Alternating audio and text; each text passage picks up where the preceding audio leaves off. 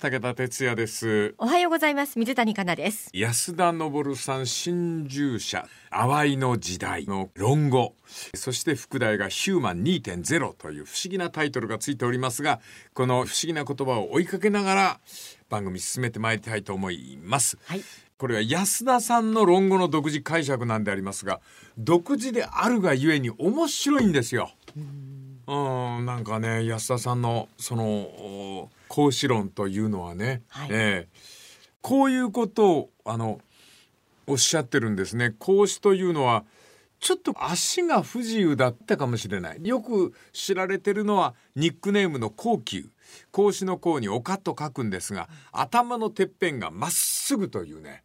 それで孔丘というニックネームだったんですけども、孔子がしきりにハンディキャップを抱えた人たちを君子と呼んでるんであります。で、大事なことなんですが、孔子が生きて旅をしている時代、まだ漢字の中に心という字がないんです。うん字そのものがないんです。はいだから論語に書いてあることでわかるのは、心という文字が出てくると付け足した。ああそうなんだそう推理できるわけでしょ？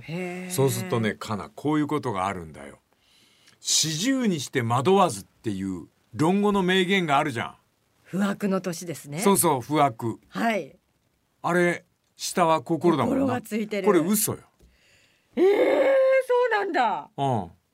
だから、あの、孔子が言いたかった言葉は、はい心をなくしちゃうの。心削ってくれる？名ええっとこ心を削るうん。そう、その字になるよね。これは、ま、惑わすの上だけになる。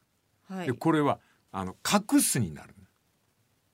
ほあ、ず、あ、あの、隠せずになるんだ。惑わずだから。否定形になるんだ。うはいなん、なん、なんだって書くっていう意味は。それは、あの、40になったら、これ一本で生きていこうと思うな。隠す。特別扱いするっていう。40になったらいろんなことをやりなさいって本当は言いたかったんじゃないかえそれがなんで惑わずになっちゃったんだろう？あのー隠すの意味合いがあまりこうピンと伝わらなかったんで下に心を置いとくと惑わすって字になるなみたいな。まあわかりやすいっちゃわかりやすいですかね、へーこのあの論語これお弟子さんが書いた原稿録でうん。孔子伝を書いた人が司馬遷っていう人なの。はい。司馬遷の史記っていう中国の人がバイブルのように大事にしてる本なんだけどはい。白川先生は司馬遷だけの作品じゃないっつってんねうん。誰かの作品こっち側に持ってきて書き写してるっていう。そういうからくりも含めてその論語っていうのはなかなか謎の多い書物だということは覚えておいてください。はいその次に孔子というこの偉人がですね心を得るためにつまり立派な君子になるために6つの学びを提案しているんです。はいこの6つの学びというのはこれもうご存知の方もいらっしゃると思いますが礼楽者行小数の陸芸6つの芸6芸陸芸というものはいこの陸芸6つの芸とは何かというとそれはコミュニケーションの技術だったんではないだろうかっていうのがこの安田さんのまあ日本のあの白川さんもおっしゃってるけども、はい。内田先生もそんなことをおっしゃってるけど。で礼楽これは何かというと礼は礼儀。はい。楽は音楽。はい。社これは弓矢。しゃいるっていう時間そうですそうです。はい。で行。これはまああの恩行いとかっていう恩でもいいんだけど、うん、はい。あの御するの御だよね。はい。で書書道の書。はい。数数学の数。う。ん礼楽社行。小数。この6つ。この6つを学ぶことがコミュニケーションツールであると。それが陸芸六の芸六の芸、ね陸芸はい。で呼ばれてて、この6つを磨かないと立派な君子にはなれませんよっていう。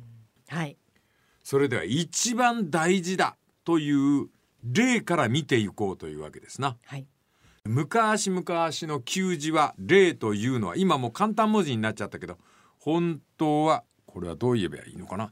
えっと示す編はい。示すを書いておいて横に豊かって書いてくれる作りあ、はい。これで例だったんあですよ、はい。見覚えあるでしょ、今でも見る時ありますね。これねあの分かりやすいねこれ何かっつったらあのあれなんだって祭壇の上にい生贄のお肉を捧げてるっていう字なんだってえーと、それ豊かの方ですか。そうそうそうそうなんとなく豊かってこう大皿の上に食べ物いっぱい盛り付けたみたいな感じだよな、はい。はい。が示す辺は何かっていうとこれあの吊り下げた肉から滴り落ちる血なんだって。それが霊という文字になった。だから私たちは目に見えないものにコミットしている。コミットしなければならない。会えない人行けないところできないこと伝わらないことわからないことがあるとその世界につながる技それが霊である。はい。礼儀というのはそんな風にして目に見えないものとつながる仕草うん。あのシャラーンと鈴を振っといてなんて手を打ったりなんかするというのもこれ実は礼儀の礼なんでありますね。明日この礼あたりから私の体験談も含めて話していきますかね。はい。霊の不思議な力でございます。この次また明日のまな板の上で。武田鉄矢、今朝の三枚おろし。おはようございます。武田鉄矢です。おはようございます。水谷香奈です。安田昇さんの論語ヒューマン2.0これを3枚に下ろしております講師がしきりに論語の中で繰り返しているのは出来のいい人になるための6つの学びでありますが一番最初に礼これ単純に礼儀の礼でございますね昨日はその礼儀の礼とは目に見えない世界の扉を開く人間の仕草とか心構えとか祈り方とか。うん。まあ武道をやって、まあ、今もおろおろしながら教わっとるんですが合気道をやる。道場に入る時に一礼します。もう何気ないんでありますけども一礼する。道場から一旦出る時も必ず一礼。はい。それから稽古が始まる時も一礼。終わった時も一礼。もう全部礼であります。師範たちが言いますけどやってるうちに何か身につきますからっていううん。でねこれ決して勇猛果敢な話じゃないんだよ。かなこの間び自分でも自分にびっくりしたんだけど行列のできるそのめ麺類屋さんでねはい。昼間食べようと狭い道に人気店なのよ、はいずらーっと並んでるんもう本当に車1台もうやっと通れるというだから車なんかほとんど通らない人がいっぱい並んでるそこ並んでたのよね私一人ではい。だからちょっと気の荒い人の運転する車が道ギリギリやってきてそのお兄ちゃんがこう窓開けて関東の人だろうと思うんだけども、はい。大阪弁で「これはどかんかいアホ!うん」う。ん、ものすごい言い方なさるねえカチーンとくるよね。ー、はい。しかもこの人は関西の人じゃないのはもう気配でわかるのわかる。あのそういう時だけ関西弁を、うん。あの使いたがる人っているね困ったことに「わざとね。ええあ俺とかんかよ!」って言いながら、言い方がさその時にね我が口から出た言葉「あ申し訳ありません」うん。そうではなくて武道の練習とかしてるわけだから「とかって「お兄ちゃん」とか「降りてらっしゃい」その今の言い方とかって出てこない。いやでも逆に、うん。礼儀正しく申し訳ありませんって言われた方が向こう何も言えなくなっちゃいません？その時にうん。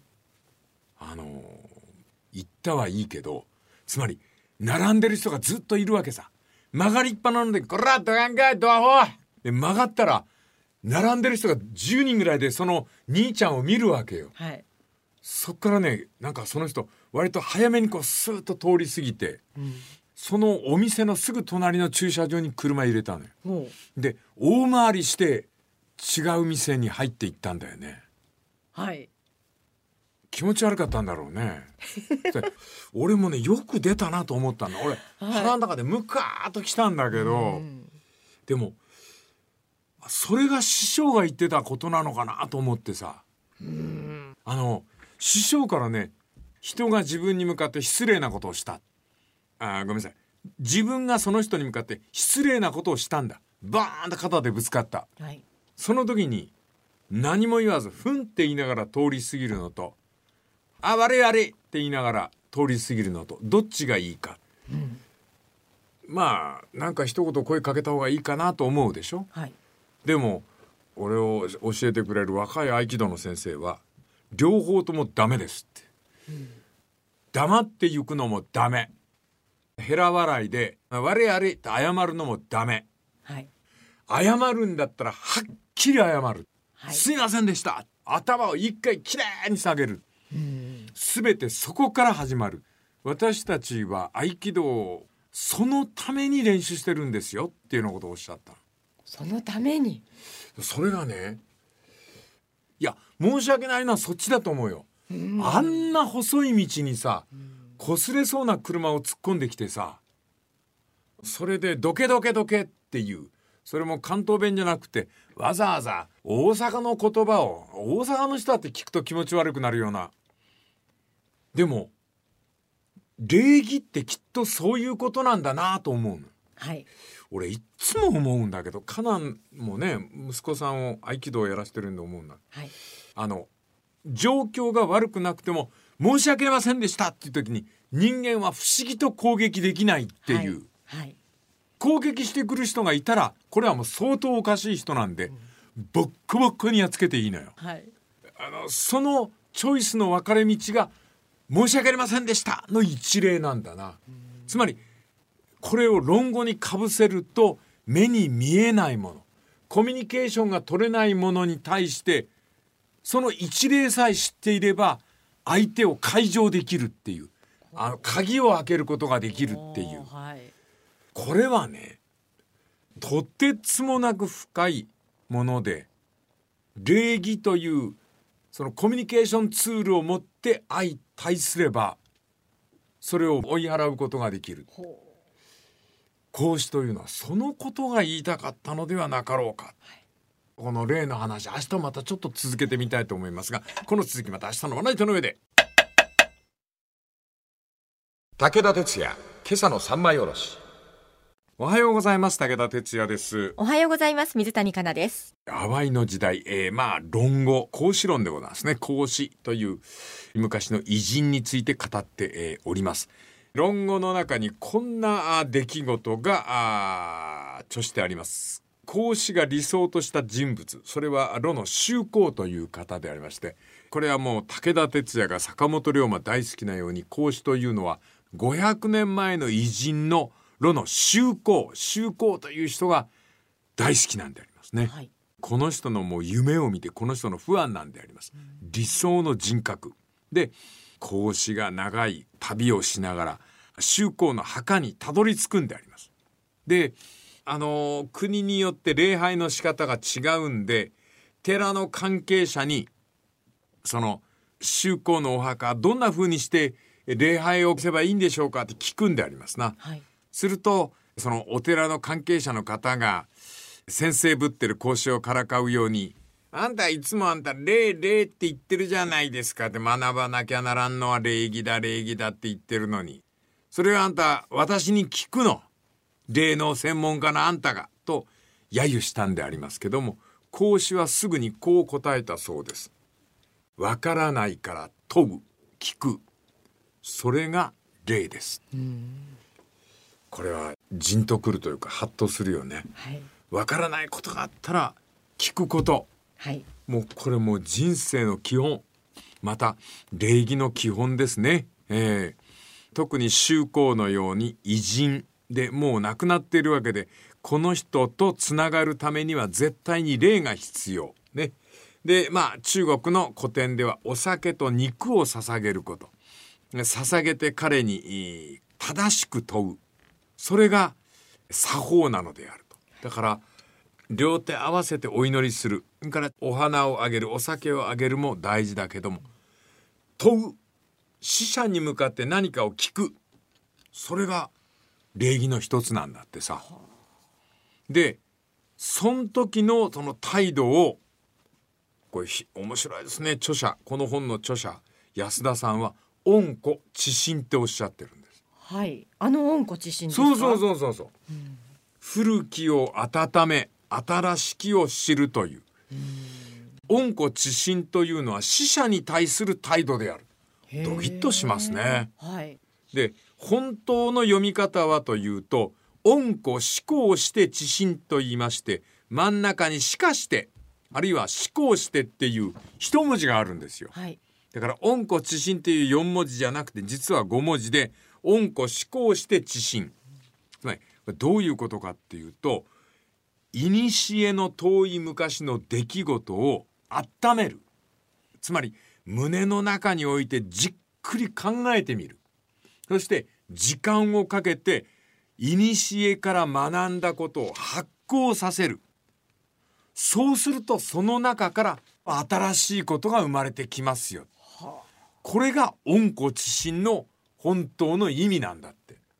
我々は古きを訪ね新しきを知るとか言うけど、はい。古いものをずーっと抱きかかえて熱く思っているうちに新しいものが生まれてきますよっていううんそういう意味なんだってだからデリケートに訳さないとダメだね。はい。古から真を作るためには新しいものを作るためには時をかけなさい己の体でしっかり温めて古から新しいものを作りなさいこれが孔子の本当に言いたかったことなのですとはいだ。から待つことが大事ですよ。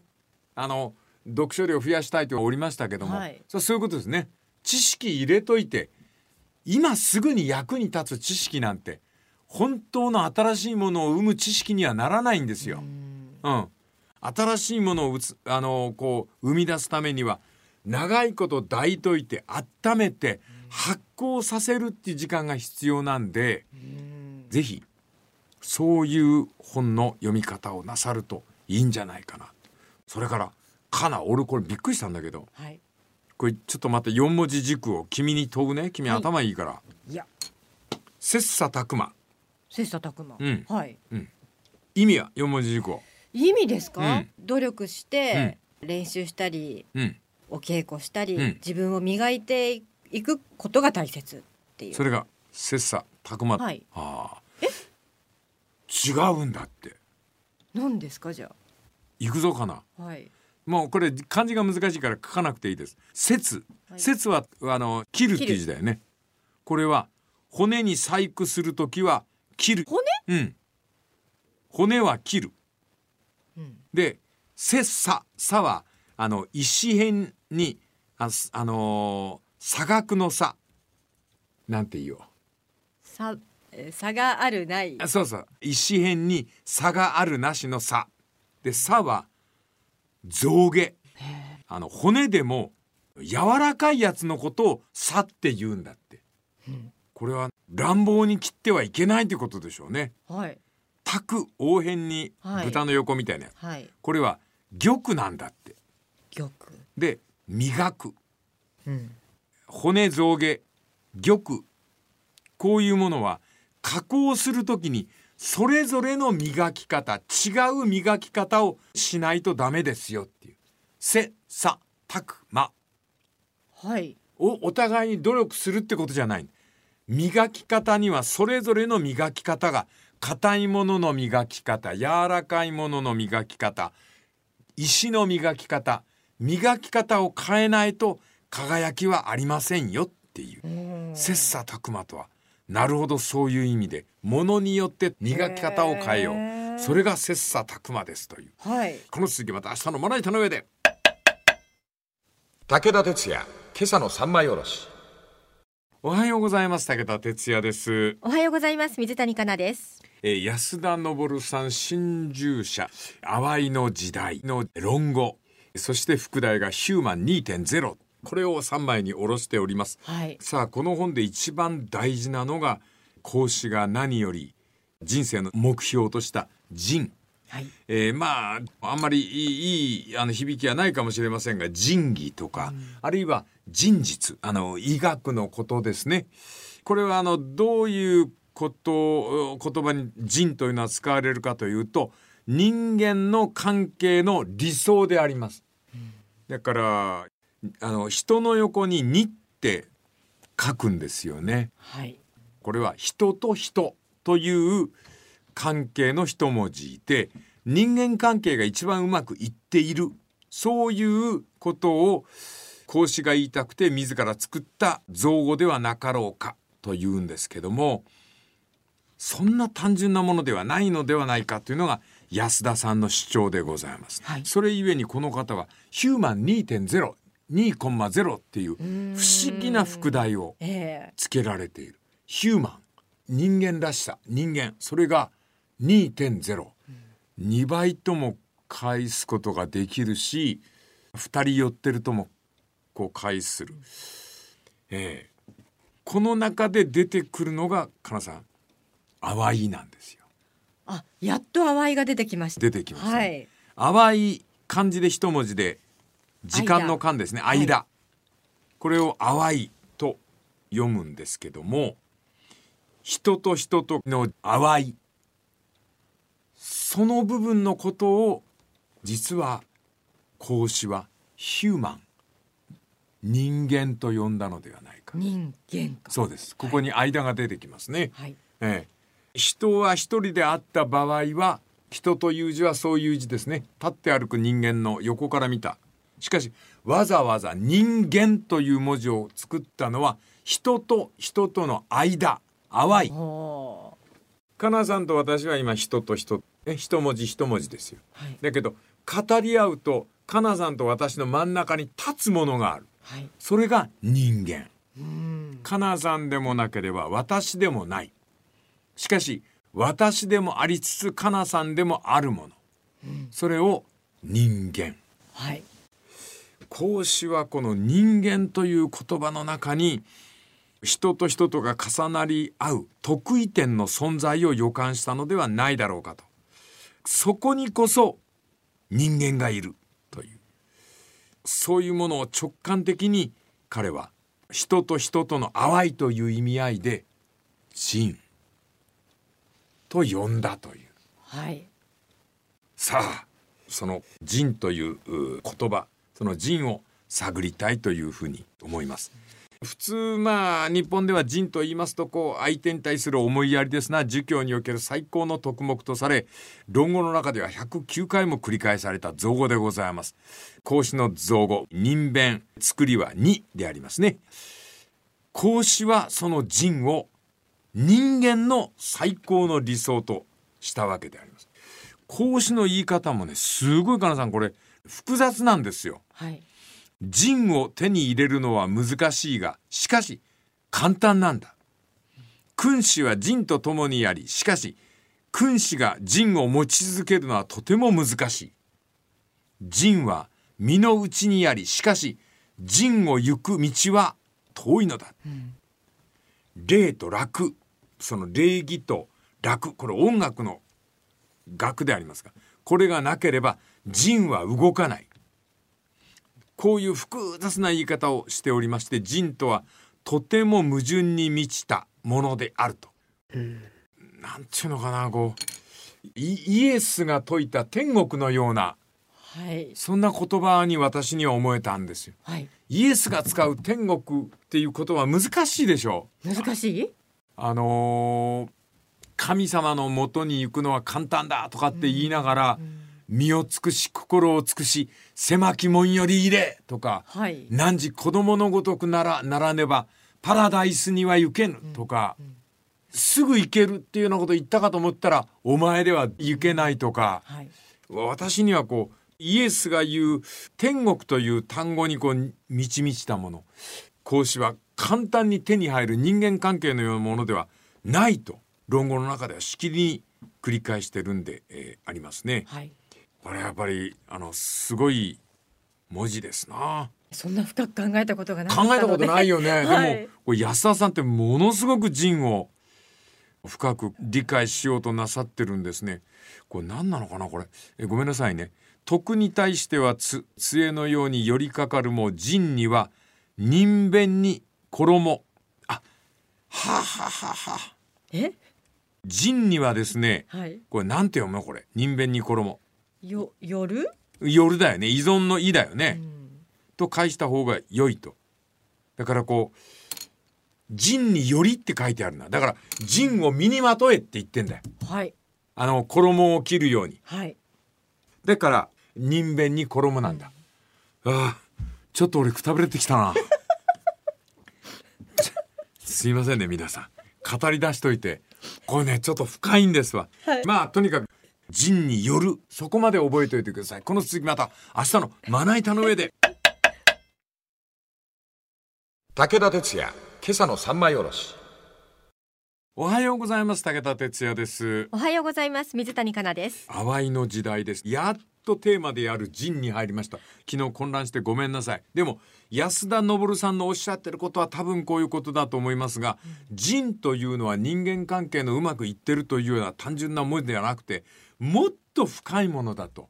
孔子自身が論語の中で言ってるのは道に志し徳により人により芸に遊ぶ。この道を行こうと志し徳目ですな人間としての徳を十分に発揮し人による人によるの夜が人弁に衣で人を衣服を着るがごとく着なさい。うん。そして芸に遊べと人による人を着るとはどういうことか。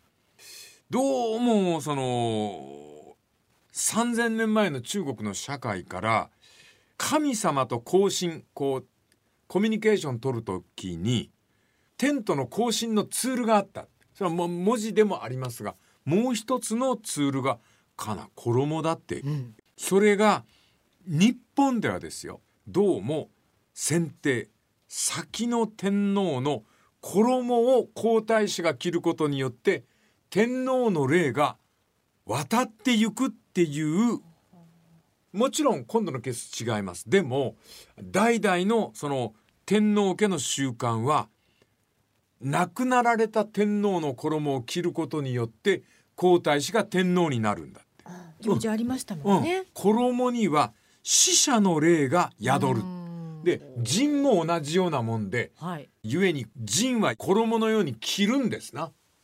そのことによって人は伝えられるっていうわけですよ。はい。こういう習慣がアジアにあるんです。これはもちろん中国は日本に教えてくれたことでまあ昨年のことでありますけども即位の儀式大城祭新天皇は海流殿でありますか？そこで湯あみした後に身にまとうた衣があったというのが我々も見ることできませんけどもそれはこれまでの天皇霊が皇太子から新天皇に移っていくためのはい。だからその後の年内のお墓参りもすごかったね。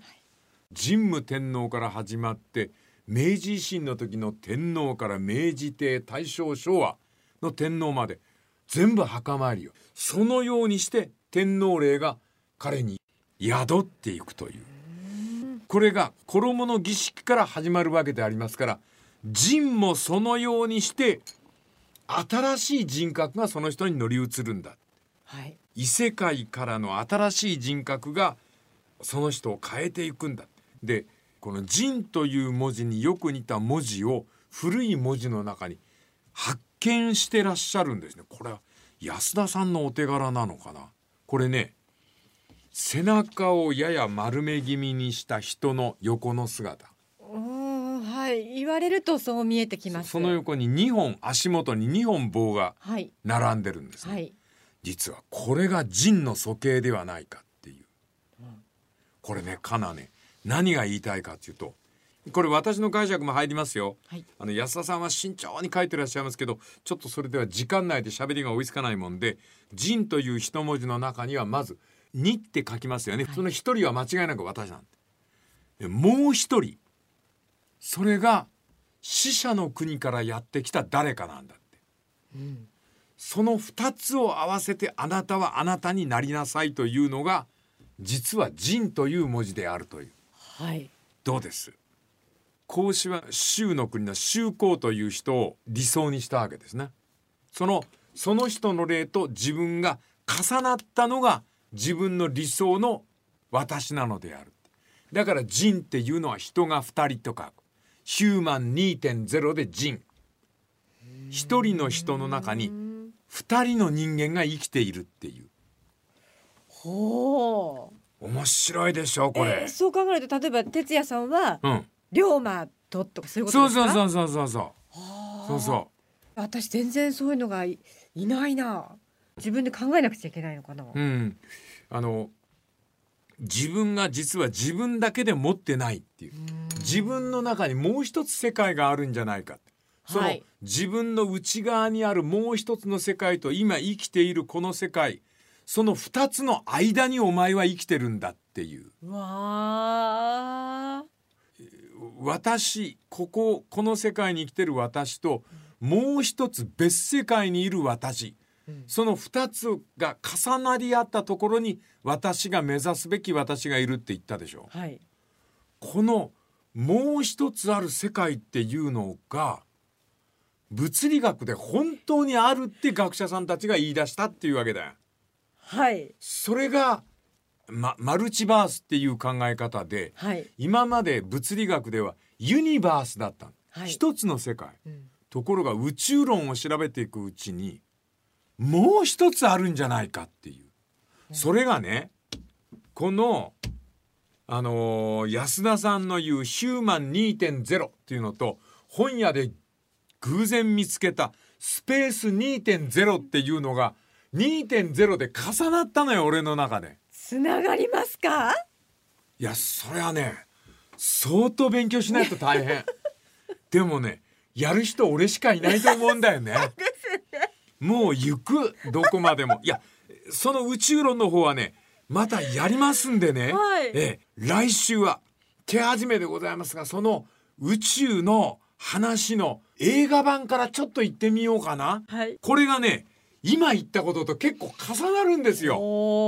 えーそこにたどり着きますんでこの続きまた来週のまな板の上で